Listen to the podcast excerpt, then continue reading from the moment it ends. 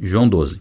Seis dias antes de começar a Páscoa, Jesus chegou a Betânia, onde morava Lázaro, o homem que havia ressuscitado dentre os mortos. Seis dias antes da Páscoa, uma semana antes da crucificação. Então guardem bem isso, nós estamos a uma semana de Jesus ser entregue. De Jesus ser entregue por Judas, traído por Judas. De Jesus se entregar, também a gente sabe que foi uma entrega voluntária. Então estamos a uma semana da crucificação. Prepararam um jantar em homenagem a Jesus Olha só que legal, prepararam um jantar em homenagem a Jesus. Então, Marta, né? Marta, Maria e Lázaro, que eram amigos de Jesus. É, eu estava vendo na, nas Bíblias de Estudo, a gente vai tirando algumas, algumas, alguns ensinamentos legais, né? E aí mostra, por exemplo, que Marta representa o serviço a Deus, o nosso serviço a Deus. Lázaro representa o nosso testemunho, né? Testemunho que nós damos a respeito de Jesus, e Maria representa a nossa adoração. A gente vai ver nesse capítulo a representação de Maria como adoração. Então, serviço, testemunho e adoração é o que representa. A gente vê em Marta, Maria e Lázaro. É, esses três irmãos aqui. E Lázaro estava à mesa com ele. Então Maria pegou um frasco de perfume caro, feito de essência de óleo aromático, ungiu com ele os pés de Jesus e os enxugou com seus cabelos. Então ela derramou um perfume, ela quebrou um frasco, inclusive. Não fala aqui de quebrar o frasco, essa narração, é, essa, esse detalhe é narrado nos outros evangelhos. E ungiu os pés e a cabeça de Jesus também, tá? Aqui não fala da cabeça, mas quando a gente lê os evangelhos, a gente vê que ele ungiu a cabeça de Jesus também. E a casa se encheu com a fragrância do perfume. Mas Judas Iscariotes, o discípulo de, é, que em breve trairia Jesus, disse. É, poucas vezes a gente vê Judas falando alguma coisa, né? Mas é que ele falou. É, esse perfume valia 300 moedas de prata. Deveria ter sido vendido e o dinheiro dado aos pobres. Bom, primeiro ponto: 300, 300 moedas de prata Aqui tem a, um comentário para a gente ver. Ó. Em grego é denários, 300 denários. Equivalia mais ou menos ao salário de um ano de trabalho. Olha só o valor desse perfume. Né? É, o que, é a variação que Judas faz, que provavelmente é aproximada do valor que realmente valia o perfume. Né? Não sei se a quantidade que ela derramou, enfim. Mas de qualquer forma é um perfume muito caro. Então pensa aí. Pensa em um ano do seu trabalho para você comprar um perfume perfume. E aqui ela oferta isso a Jesus. É algo que ela coloca como adoração mesmo. E a forma como ela oferta isso, né, derramando sobre ele, enxugando os pés dele com os cabelos, não é a mesma passagem de Maria Madalena, quando ela é, também adora Jesus, ah, beijando seus pés e, e, chora e enxuga o cabelo com a, as lágrimas, cabelo com as, enxuga o cabelo com as lágrimas. Enxuga as lágrimas com o cabelo é uma outra, um outro momento, uma outra é, circunstância. Aqui não. Aqui ela adora, adora Jesus e, e, demonstra essa adoração com algo que é de valor. E de fato, a nossa adoração a Deus, ela precisa, o sacrifício, naquilo que nós consagramos a Deus, aquilo que nós entregamos a Deus, é, se não nos custar nada, né? Que, que adoração é essa, né? Até, é, se não me engano, é um salmo, né? Não, é um salmo, você pode pesquisar aí depois. É, se não me engano, de Davi, inclusive. Não darei nada ao Senhor que não me custe, né? Que não me custe nada. É, é, é aquilo. Quando você oferta a Deus, quando você consagra algo a Deus, a, a representação daquilo é aquilo que te custou. Né? Só cada um, cada um de nós sabe o, o valor né, daquilo que nós renunciamos para caminhar com Cristo. Cada um sabe o valor da sua renúncia, o preço da sua renúncia, né? o preço a ser pago, o peso da cruz que passa a carregar para seguir a Cristo. Né? Então a gente entende que abandonar pecado é, não é uma oferta a Deus, é uma obediência, mas algumas coisas nas nossas vidas elas vão sim ser uma oferta a Deus, agradável a Deus, porque nós renunciamos a algo em prol do Evangelho. É, damos algo, consagramos algo a Deus, abençoamos o próximo com algo que nos custa. Isso tem um peso muito maior diante de Deus. E no caso aqui, ela é, perfumou a Cristo ali com algo de muito valor. Só que Judas é, mostra uma falsa preocupação com os pobres aqui. E isso é denunciado pelo próprio, pelo próprio texto, né? Não que ele se importasse com os pobres. Na verdade, era ladrão e, como responsável pelo dinheiro dos apóstolos, muitas vezes roubava uma parte para si. Então, ele era tesoureiro e ele pegava parte do dinheiro. Então, olha só. E o, o, mais impressionante é que ninguém percebeu isso dos discípulos de Jesus. Jesus sabia, obviamente, que Judas tinha esse caráter aqui. Mas os discípulos não perceberam. Tanto é que nessa repreensão que ele faz da, pra, da, de Maria, né, Maria em relação ao, ao, desperdício, ele entende como um desperdício. Olha só, como quem não quem não está né, com o coração é, alinhado, quem não, não está é, não teve essa percepção espiritual, acha que a adoração é um desperdício, que a adoração é um exagero. Né? E quando na verdade Jesus vai falar muito bem em relação a isso aqui depois, por aqui para frente. Mas os, o, nos outros evangelhos a gente vê que os outros discípulos foram na onda de Judas, meio que concordaram com ele. Né? Ah, então olha só, e isso mostra a influência de um, como pode influenciar os outros, como pode contaminar os outros né, porque eles foram na onda de Judas. O, vers, o, o, capítulo de João, o livro de João, destaca a reclamação de Judas. Os outros evangelhos é, mostram que todos os discípulos pensaram dessa forma. Mas por destacar Judas aqui, é, a gente entende que foi Judas que né, partiu de Judas essa reclamação e os discípulos concordaram com ele. E aqui mostra que ele era, ele era ladrão, ou, ou, seja, olha só a ideia que ele tinha. Ele tinha uma ideia de que ele poderia é, pegar recursos para si e Jesus não percebia. Então, qual é a ideia de Messias que ele tinha? Qual era o Deus que ele servia?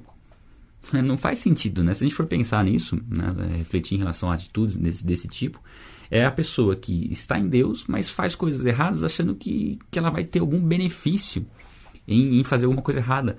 Essa é uma das maiores burrices que existe no mundo. Né? Eu costumo falar isso. Uma das atitudes mais estúpidas que uma pessoa pode fazer na vida é roubar. Porque se ela rouba algo, aquilo não vai permanecer com ela. Aquilo vai gerar uma consequência ruim. Na verdade, ela vai ter menos do que aquilo que ela adquiriu.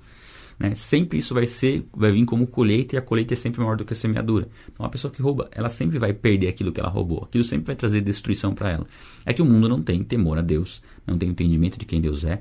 Mas a questão é, tem pessoas que têm um conhecimento das Escrituras, creem na existência de Deus, talvez não creiam em Jesus Cristo verdadeiramente como Filho de Deus, como seu Salvador e seu Senhor, bem provável, e roubam, e imaginam e mentem. E imaginam que isso vai ficar impune, imaginam que isso vai ficar oculto, mas nada que está oculto deixará de ser revelado, tudo será revelado. Nada permanece nas trevas. Então, assim, uma das atitudes mais estúpidas que tem, e a gente percebe que é uma das atitudes, o roubo, que mais gera violência e morte. Pessoas, elas é, matam para ter algo que não é delas. Pessoas enganam para ter algo que não é delas. Você já parou, já parou para pensar se todo mundo tivesse a consciência plena disso? Como seria a nossa vida? Como seria uma vida de paz? Só esse aspecto da paz já, já seria algo extraordinário. Imagine o seguinte: imagine você deixar, sei lá, o seu celular. Você está no, no, no, no shopping, está numa mesa ali, de, numa praça de alimentação, você deixa o celular na mesa, pode ir no cinema, depois você volta e pega o seu celular que estava lá na mesa. Né? Era para ser assim. Né? Imagine que tenha países que já, já chegam próximo de algo semelhante a isso. Né? Fiquei um tempo nos Estados Unidos e percebi que, é, que a cultura ali já... A única coisa que me pegaram minha, que eu deixei lá, foi num lugar turístico, num ponto turístico. Então imagino que não tenha sido um americano que pegou. Mas é impressionante como as pessoas respeitam lá o que é, o que sabem o que não é delas, não pegam o que não é delas, né? É, então tem lugares que as pessoas não pegam nem dinheiro no chão. O Japão, eu creio que é um dos países mais impressionantes nesse sentido. Mas, né, voltando para cá, é aquela questão. Um, Judas, caminhando com Jesus, roubava e achava que isso né, não seria percebido pelo, pelo Messias. Né? E Judas tinha um, uma expectativa diferente. Né? Ele esperava Aliás, muitos tinham essa expectativa, muitos, não era só Judas, mas Judas talvez fosse mais latente, entendendo que Jesus era um líder político, né, revolucionário, e ele seria de repente o tesoureiro desse líder revolucionário. Né? E ele passava uma segurança de que era alguém correto. Tanto é que os discípulos nem perceberam que Judas era o traidor. Né? Ah, Jesus respondeu: Deixa em paz. Ela fez isso como preparação para o meu sepultamento. Então, olha, a adoração é profética, é sempre profética a adoração, porque ela é uma forma de entrega a Deus e nós entramos, quando nós adoramos a Deus verdadeiramente, no Kairos, no tempo de Deus. Então a adoração de Deus é atemporal. É como se nós, por um tempo, saíssemos do nosso Cronos e, e acessássemos o Kairos de Deus através da adoração. Então a adoração que ela fez foi como um, uma preparação para o sepultamento de Cristo, né, de perfumar o corpo. Isso foi feito por algumas mulheres que, na verdade, elas, elas queriam fazer isso, né? elas foram visitar o túmulo de Jesus para fazer isso quando Jesus já estava morto. Só que, na verdade, Jesus já tinha ressuscitado e elas não encontraram Jesus no túmulo. Mas a preocupação delas era em, em fazer isso no, com Jesus morto. E Maria não. Maria fez isso com Jesus vivo. Então isso fica, fica para nós um ensinamento também devemos honrar. É, aqui não está falando em adoração, mas a gente extrai esse, esse, ensinamento. As pessoas enquanto elas estão vivas. Enquanto elas estão vivas. Né? Pensa aí nas pessoas que estão vivas e que nós deixamos muitas vezes de ter esse, essa honra a elas e depois que a pessoa faleceu já não já não dá mais, né? Já foi. Então o que nós temos que fazer, nós temos, né, o que nós podemos fazer, nós temos que fazer em vida. E aqui Jesus já fala que era uma preparação né, para o sepultamento dele. Ó. Vocês sempre terão os pobres em seu meio, mas nem sempre terão a mim. Então ele falava, ó, os pobres, não que seja. Ele não está falando aqui que é errado ajudar os pobres, muito pelo contrário, né? Você pega os evangelhos, ele, ele fala. E em todas as cartas a gente vê Deus deixando enfático isso, né? Do, do auxílio aos pobres, né? Mas aqui ele fala o seguinte: tinha uma prioridade aqui. Né? O tempo com Jesus era essencial. E não dava para substituir esse tempo com, com, qualquer tipo de ação social. Então, é, mostra para nós a importância da prioridade de ter tempo de qualidade com Deus. O tempo que nós estamos separando aqui é um tempo essencial. Essencial. Eu sempre falo isso, né? Acho que faz alguns dias que eu não falo já, mas é, você tem que ter um tempo de oração no particular. É, e você tem que ter um tempo de leitura bíblica e reflexão na palavra. Além desse tempo que a gente está tendo aqui. É, o tempo que a gente está tendo aqui já é ah, excelente, né? Você está acompanhando junto ao vivo. Mas você ter lido ontem, por exemplo, ou hoje, o capítulo 12, antes de participar com a gente, é excelente. Você tem o seu contato, a sua, a sua revelação. Deus, Deus te dá uma revelação específica e depois você acompanha com a gente aqui para complementar. Oração, mesma coisa. Não dá para a gente ficar nesses cinco minutinhos de oração que a gente fez antes. Ela é importante? Sim. É fundamental? Sim. É um tempo de oração, não importa. Pode ser um minuto de oração que é muito importante já mas você ter o seu particular de oração, talvez antes da nossa leitura, talvez depois.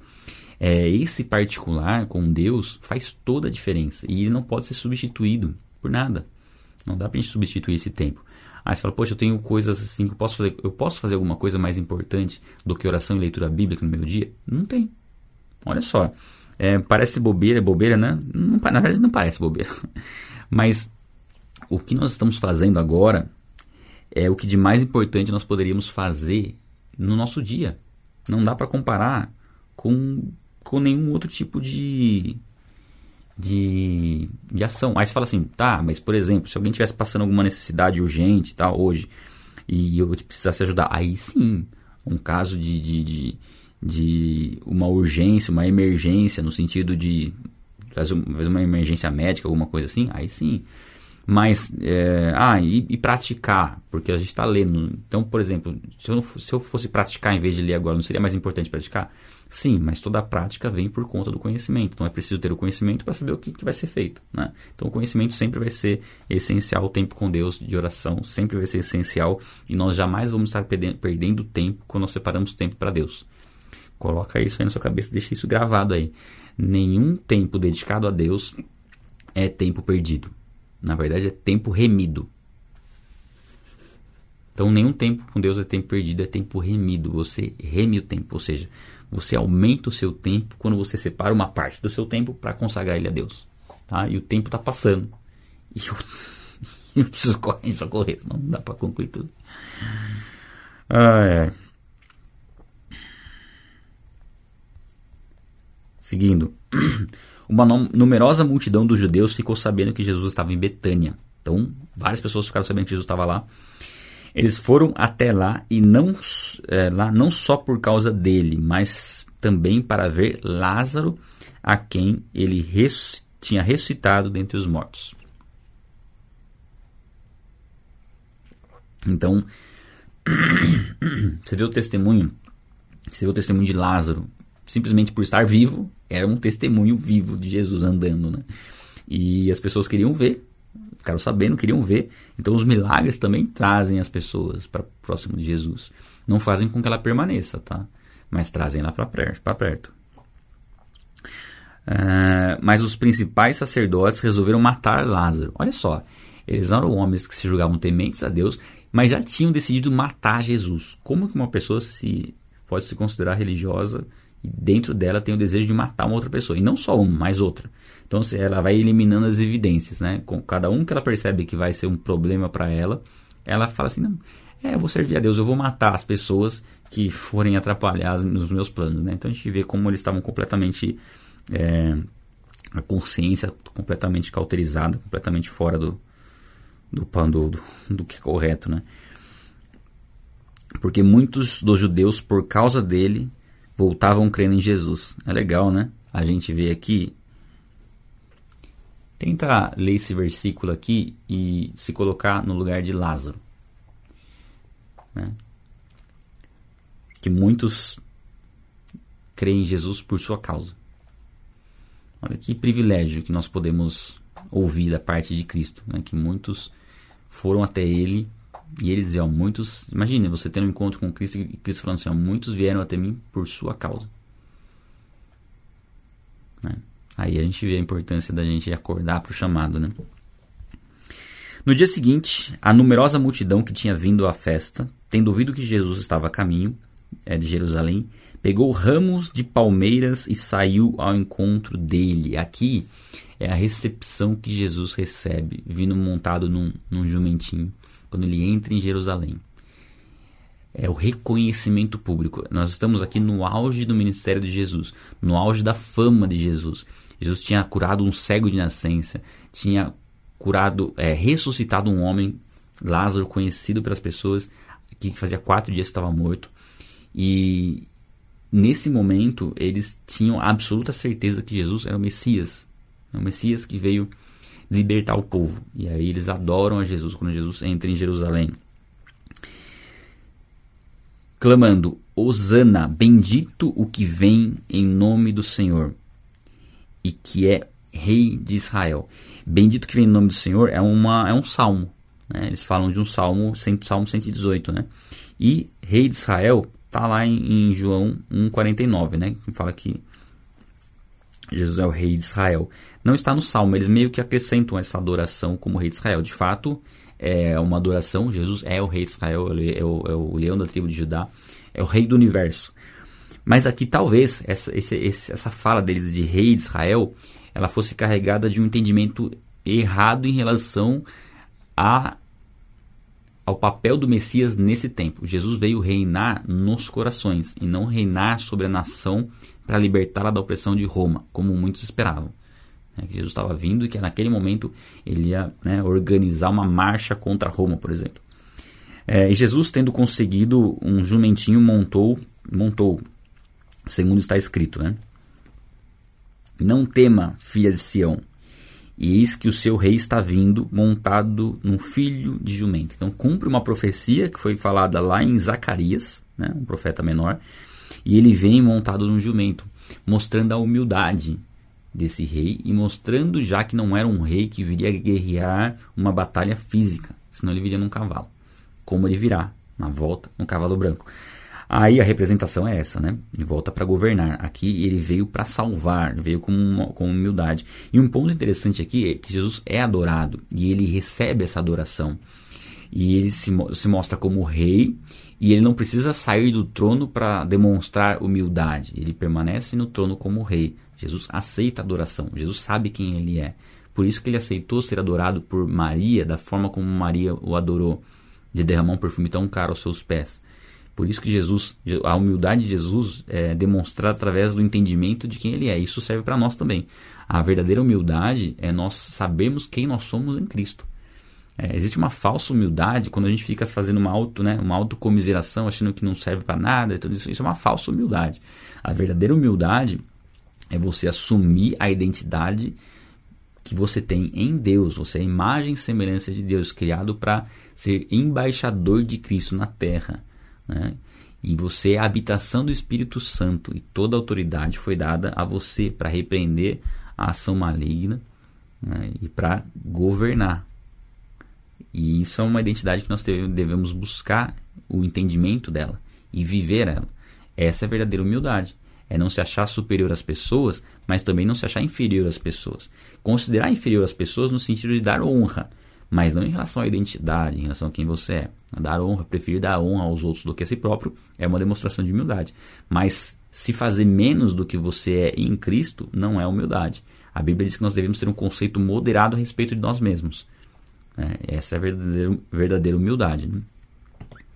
Seguindo, seus discípulos a princípio não compreenderam isso, né? não compreenderam o fato dessa profecia, né? dele ser o Messias e como ele viria né? dessa forma falado lá pelos profetas, como foi falado pelos profetas. Mas quando Jesus foi glorificado, então eles lembraram que essas coisas estavam escritas a respeito dele e também de quem tinham feito, é, de que tinham feito isso com ele. Aqui é interessante que essa recepção de Jesus, tudo que acontece, Jesus vem montado numa jumenta e tudo, né, de uma forma geral, que rodeou esses últimos dias de Jesus, era algo que os discípulos não entenderam, eles não conseguiam compreender. Eles tinham recebido essa informação, Jesus por vezes falou que seria entregue, mas não conseguiam compreender. E eles foram compreender isso quando eles viram Jesus ressurreto. Após a ressurreição de Jesus Cristo, que é a verdadeira conversão dos discípulos. Os discípulos que caminharam com Jesus tinham entendimento, é, criam nele como Messias, mas quando tudo aconteceu, meio que se abandonaram. Né? E o entendimento pleno de quem é Jesus veio quando eles entenderam a ressurreição. Então guarda essa chave. Né? Nós só conhecemos verdadeiramente Jesus quando cremos na sua ressurreição, quando para nós ele está vivo. Se Jesus Cristo para nós é aquele que está crucificado e ficou morto lá, depois que foi crucificado, nós não temos o entendimento verdadeiro de quem ele é. Agora, se para nós Jesus Cristo está vivo. Ele ficou morto. Ficou por três dias. Como, como com a sua natureza humana, ficou morto por três dias. Depois disso, está vivo, ficou vivo e permanece vivo. Subiu, ascendeu aos céus, vivo, e está vivo. E a Bíblia diz que onde dois ou mais estiverem reunidos em nome dele, ali ele estará. Aqui nós estamos em muito mais do que dois ou mais. A gente está em mais de mil pessoas. Aliás, primeira vez que a gente passa mil pessoas no sábado.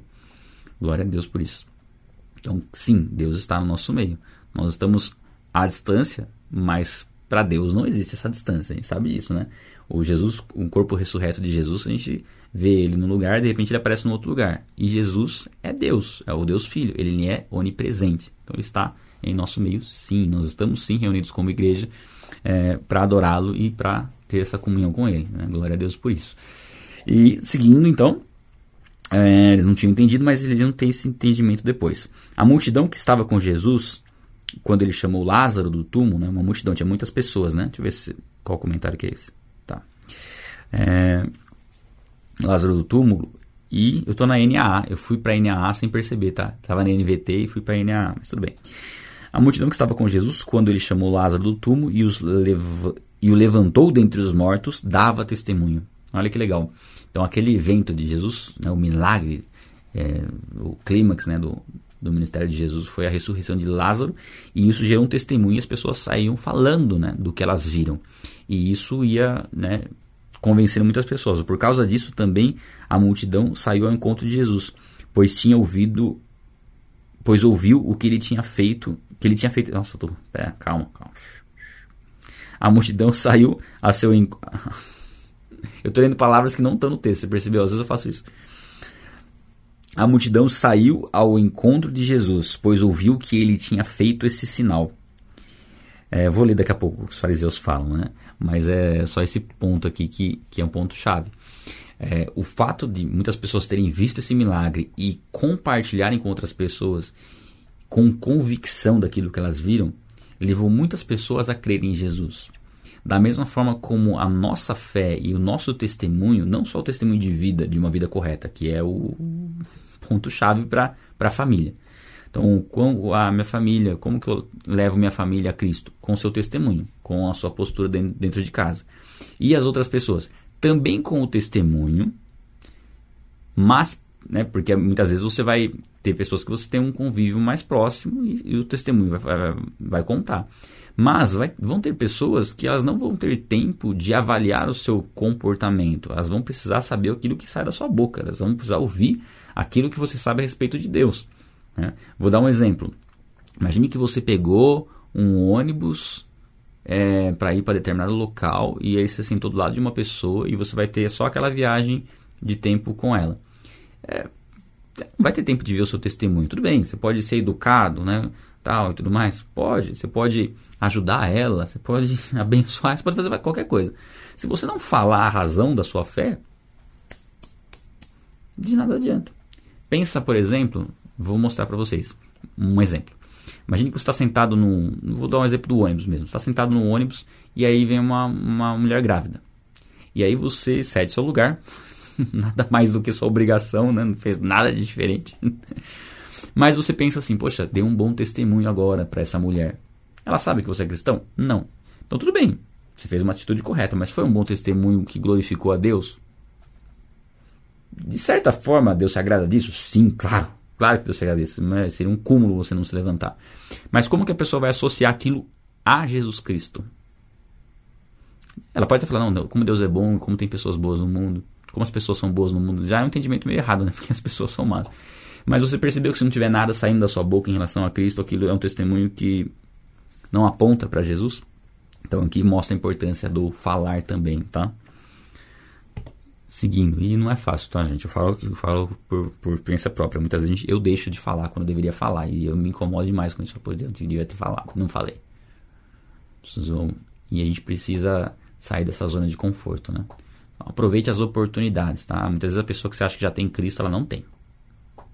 E aí você deixa de falar porque ah, a pessoa já sabe. Será que ela sabe? Será que ela crê no Cristo ressurreto? No Cristo que é Deus? Ou será que ela tem um conceito religioso de Jesus, né? Por conta da tradição. Vamos lá. Então os fariseus disseram entre si: Vocês podem ver que não estamos conseguindo nada. Ah, jura? Eis que o mundo vai atrás dele. Aqui mostra um exagero, né? Por parte, a gente é meio que profético isso também. Eles estão profetizando sem saber, porque sim, o mundo é, hoje ele sabe quem é Cristo. Né? É claro, tem alguns lugares que não foram alcançados ainda, mas pela, pela expansão né, do cristianismo, pela, pelo que aconteceu dois mil anos atrás, a gente sabe o impacto isso, que isso é, causou em todo o mundo. Mas naquele momento, é, assim, muitas pessoas estavam se chegando a Jesus, isso causou um espanto nos próprios fariseus e eles falaram, meu Deus, o que a gente vai fazer? Não estamos conseguindo nada, tá todo mundo atrás dele. Tipo, não tem ninguém ficando mais com a gente, que até os alguns dos nossos aí aliados religiosos estão se convertendo. Né? O que a gente vai fazer? Ora, em, aí aqui, né? Ora, entre os que foram para a festa adorar, né? Nossa, eu li, eu li, eu, eu não li o que está escrito, né? Eu só falei. Ora, entre os que foram para adorar durante a festa, havia, havia alguns gregos. Esses se dirigiram a Felipe, que era de Betsaída, da Galiléia, e lhe pediram: Senhor, queremos ver Jesus. É, Felipe é um nome grego, então provavelmente ele, ele, não era grego, mas o nome é grego, então provavelmente eles foram para Felipe por conta disso. E eles diziam: queremos ver Jesus. E é bem representativo isso daqui, porque são gregos, gentios, buscando ver Jesus. E a gente sabe que Jesus veio para os seus, para os judeus, mas os seus não o receberam. Contudo, aos que o receberam, deu-lhes o poder de se tornarem filhos de Deus. Então aqui já começa a mostrar que estava se finalizando o ministério de Jesus para os judeus e que iria se iniciar o alcance aos gentios também. Então é bem representativo aqui. E é legal porque o desejo dele é não queremos ver o que os milagres de Jesus, queremos ver Jesus. E nós de fato temos que ter o mesmo desejo, ver Jesus e não estar com ele somente pelo que ele pode nos proporcionar né, de benefícios, mas ver ele, né, estar com ele. Felipe foi dizê-lo a André e André e Filipe o comunicaram a Jesus. Então Jesus se dirigiu a eles dizendo: É chegada a hora de ser glorificado o Filho do Homem. É, não, ele não, não traz uma, uma fala direta aos gregos, não se sabe o que, que ele conversou com aqueles gregos. Provavelmente era um bom número de pessoas ali que vinham vindo né, de, de, não necessariamente da Grécia, mas para ouvir a respeito de Jesus. E Jesus diz assim: ó, Em verdade, em verdade lhes digo: se o grão de trigo caindo na terra morrer, fica, não morrer, não morrer, fica ele só. Mas se morrer, produz muito fruto. Aqui Jesus está falando, trazendo um princípio, né, e mostrando um, um exemplo da natureza. Jesus fez isso assim por muitas vezes. Nós encontramos na natureza muitas coisas que representam aquilo que Deus faz, é, os princípios que Deus estabeleceu. E um deles é a semente.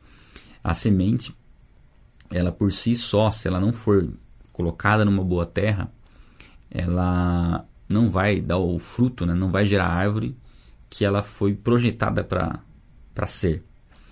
A semente, a semente. A parábola do semeador ela traz um pouco disso, né? Semente cai na beira do caminho e não, não tem raiz, as, as, aves vêm e comem, na verdade, né? Cai é, no meio das pedras, tem umidade, mas não tem profundidade, então ela seca, a planta seca e morre. Cai entre os espinhos, cresce, aí os espinhos, ela, os espinhos sufocam. Isso fala tudo da semente que é a palavra que nós recebemos e como o mundo pode é, fazer com que a palavra que nós recebemos não seja frutífera. Agora, que cai numa boa terra, ela cumpre o propósito, ou seja, a semente morre, a semente morre, e quando ela morre, ela se torna, ela germina, e aí ela cresce para formar uma planta, uma árvore e dar frutos. Esse é o processo. Então, quando nós é, entregamos nossa vida a Jesus Cristo, nós morremos para a nossa vida antiga. E a morte para a vida antiga é que faz com que a gente possa crescer né, e frutificar para o reino. Se nós não morrermos para a vida antiga, vamos ficar lá só como uma semente e não vai gerar fruto nenhum. Então não tem como estar em Cristo sem morrer para a vida antiga. E é uma morte, gente, é uma morte literal. Falar, ah, é uma morte simbólica. Não, é uma morte literal mesmo. É morrer, é romper com o homem do passado, né? Com a mulher do passado. Mas enfim, o homem a gente fala sempre no sentido geral, né? é romper com as práticas do mundo, é não, é não viver mais dominado pelo pecado, é lutar contra o pecado, é entender que nós somos nova criatura, nos tornamos filhos de Deus. Então isso representa muito essa, a necessidade dessa morte. E muitas coisas nas nossas vidas, aí a gente está falando já num outro contexto, elas precisam morrer. Nós precisamos consagrar isso a Deus, abandonar isso, para que isso possa verdadeiramente frutificar. Então, algumas ações, algumas atitudes ainda continuam, nós continuamos praticando e Deus nos chama para que isso morra mesmo, para que possa dar fruto. Né? A Bíblia diz, né? Ninguém que ama mais pai, mãe, filho, filha do que Jesus é digno dele. Por quê? Porque vai sempre ter uma prioridade que não é Jesus Cristo. E quando nós priorizamos Jesus Cristo, não significa que nós vamos abandonar nossos, nossos familiares, odiar os familiares, não. Significa que, mesmo que nossos familiares tentem nos impedir de ter um relacionamento com Deus, nós não, não vamos deixar de ter um relacionamento com Deus através de Cristo. E esse relacionamento com Deus através de Cristo vai fazer com que no futuro nós sejamos bênção na vida dos nossos familiares, no futuro até próximo. É, então o relacionamento que hoje estava de uma forma vai estar muito melhor no futuro se a gente realmente entender que Cristo é a prioridade. E aqui Jesus está falando da semente, ele como semente, que ele precisava morrer para que isso realmente fosse é, frutificasse, né? é, para ele ser realmente a fonte de salvação da humanidade. Ele precisaria morrer. Então aqui ele está profetizando em relação a ele, né? Se o grão cair na terra e não morrer, fica ele só. Mas se ele morrer, ele produz muito fruto. E a gente sabe que uma semente produz muito mais do que uma semente, né? Um, pensa numa semente de milho, né? Quanto isso não produz quando frutifica. E aí, eu vou ler só até aqui, tá? Só até o 26. E aí a gente faz o restante amanhã. É, quem ama a sua vida, perde-a. Mas aquele que odeia a sua vida neste mundo, irá preservá-la para a vida eterna. Eu vou grifar isso aqui de azul. E vou grifar isso aqui com outro azul. Para deixar bem destacado essa. Opa! Cadê o texto? Perdão. Tá aí, ó. É chegada a hora de ser glorificado o Filho do Homem. E Jesus fala da sua glória na cruz. A cruz é um lugar de humilhação, mas ali foi o lugar da glória também, porque foi onde Jesus consumou a sua obra perfeita. Então, em verdade, verdade vos digo, se o grão cair na terra, ficar ele só, ficar na, é, na terra e, e morrer, não morrer, ficar ele só. Se não, se ele morrer de, de fato, ele vai produzir muito fruto. Quem ama a sua vida, a perderá aqui é aquele que tem um apego demais aos prazeres, aos benefícios que ele tem na sua vida, que não inclui Jesus Cristo, que não inclui a obra de Cristo, que não inclui comunhão com Cristo. Então, as coisas que não glorificam a Deus não podem fazer parte das nossas prioridades. Aliás, nada que não glorifica a Deus deveria fazer parte das nossas prioridades. E eh, aí, isso não pode ser entendido de maneira equivocada, achar que você não pode ter um lazer, você não pode praticar um esporte, você não pode assistir um filme porque através disso nós também glorificamos a Deus. Através do, do, desfrutar verdadeiramente da nossa vida, nós glorificamos a Deus. Então não é uma ausência desse tipo de viagens, não, é? não vou viajar mais, porque agora eu vou viver uma vida santa.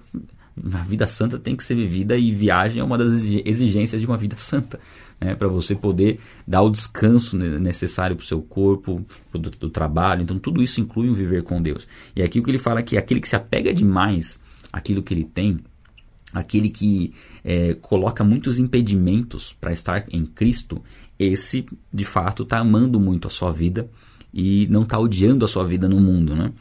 Agora, aquele que odeia a sua vida no mundo, ou seja, é, odiar a vida no mundo, é, aquele, é, é a pessoa que entende assim, que tudo que ela faz que não aproxima ela de Deus, que não glorifica a Deus, não faz sentido. E que ela tem que buscar é, na, sondar a própria vida e as próprias atitudes para ver se a sua vida está glorificando a Deus. Se não estiver, não faz sentido. É perda de tempo, de fato. E aqui ele fala, ó, é, preservá-la, preser, preservá-la, não, preservá-la. Irá preservá-la, estou esquecendo do irá. Irá preservá-la para a vida eterna. Então, a forma como nós é, entendemos o Evangelho e a salvação é pela graça. Nós cremos em Jesus Cristo como Filho de Deus, que é, veio como homem, viveu sem pecado, morreu em nosso favor e restou entre os mortos. Quando nós cremos nisso, cremos verdadeiramente, nós somos salvos, não por obras. O que nós fazemos depois, as obras, são uma consequência da salvação, uma consequência natural de quem foi salvo. Quem não pratica boas obras precisa se questionar se de fato se converteu. Essa é a primeira pergunta que a própria pessoa tem que fazer a ela mesma. Será que eu me converti? Porque eu não faço as boas obras, eu não busco relacionamento com Deus, eu não tenho vontade de fazer as coisas de Deus. Eu não sinto incômodo quando eu peco. Então, peraí, tem um problema. Agora, se você é uma pessoa que sente no seu coração o desejo de fazer o que é correto, o desejo de glorificar a Deus, o desejo de, de abandonar o que é mal, isso mostra, testifica no seu coração que você é a habitação do Espírito Santo, que você entregou sua vida a Jesus Cristo e que você está odiando a sua vida nesse mundo, porque odiar a vida nesse mundo é odiar o pecado. É odiar aquilo que traz um prazer, mas envolve pecado. É, eu, trazendo mais uma vez o exemplo. É, odiar a vida nesse mundo é odiar viajar por lazer? Não. É odiar viajar para ir para um lugar onde você vai ter a, a um, um, dos, um dos propósitos é você fazer coisas pecaminosas, por exemplo. Aí sim, aí seria amar esse mundo. Ah, eu vou viajar pro é, para uma, sei lá, uma festa onde vai ter bebedeira e enfim, onde vai ter promiscuidade. Então, esse tipo de pensamento é amar esse mundo. Agora, uma viagem com a sua família para um, um lazer, isso não é amar o mundo. Isso é aproveitar verdadeiramente a vida com aquilo que Deus nos concedeu. Então, só para a gente fazer essa diferenciação, né? E tirar uma reflexão bem prática dessa passagem. Ó, se alguém me serve, siga-me, e onde eu estou, ali também, ali estará também o meu servo. E se alguém me servir, meu pai o honrará. Até aqui a gente vai ler, tá? Vamos só refletir nessa da vontade de grifar aqui também. É. Hum. Se alguém me serve, siga-me. Primeiro esse ponto a forma como nós é, consideramos o serviço a Deus envolve necessariamente um relacionamento com Ele. Não tem como nós servirmos a Deus sem desenvolver um relacionamento pessoal com Ele. O que, que a gente pode extrair disso? Não teria como, por exemplo, eu continuar um ministério, o Vai na Bíblia, por exemplo, gravando vídeos, se eu não tivesse esse tempo de qualidade com Ele e devocional particular. Se eu não tivesse um tempo de oração, de leitura da palavra. E se eu ficar só fazendo conteúdo? Não tem como eu servir a Deus sem segui-lo. Então, segui-lo é isso que nós estamos fazendo aqui. Eu acrescentaria para você, inclusive, né? E para mim, né? lógico. além desse tempo que nós estamos aqui, você ter o seu particular. É, isso é segui-lo. E servi-lo vai ser uma consequência também. Uma coisa é consequência da outra, uma coisa puxa a outra. Então aquele que o serve, que procura, que quer fazer a obra, siga ele, quer dizer, caminhe com ele, né? esteja com, com ele o, todo, a, todo, a todo momento, né? se alimente dele. Né? É, onde eu estou, ali também estará. Uma forma de nós estarmos onde Cristo está é servindo Ele e seguindo a Ele. E aqui a gente fala isso no sentido de que Ele está conosco e diz que estaria conosco até a consumação dos séculos e também estaremos com Ele na eternidade, onde o veremos verdadeiramente. Né? É, e se alguém me servir, meu Pai o honrará. É, esse é um, é um fato que é uma consequência natural. Né? É uma, como uma ação e reação, como uma, uma semeadura e uma colheita. Se nós servirmos a Cristo, caminhando com Ele, seremos honrados por Deus. Não precisamos ficar buscando a honra por parte das pessoas. A honra por parte das pessoas vai ser natural.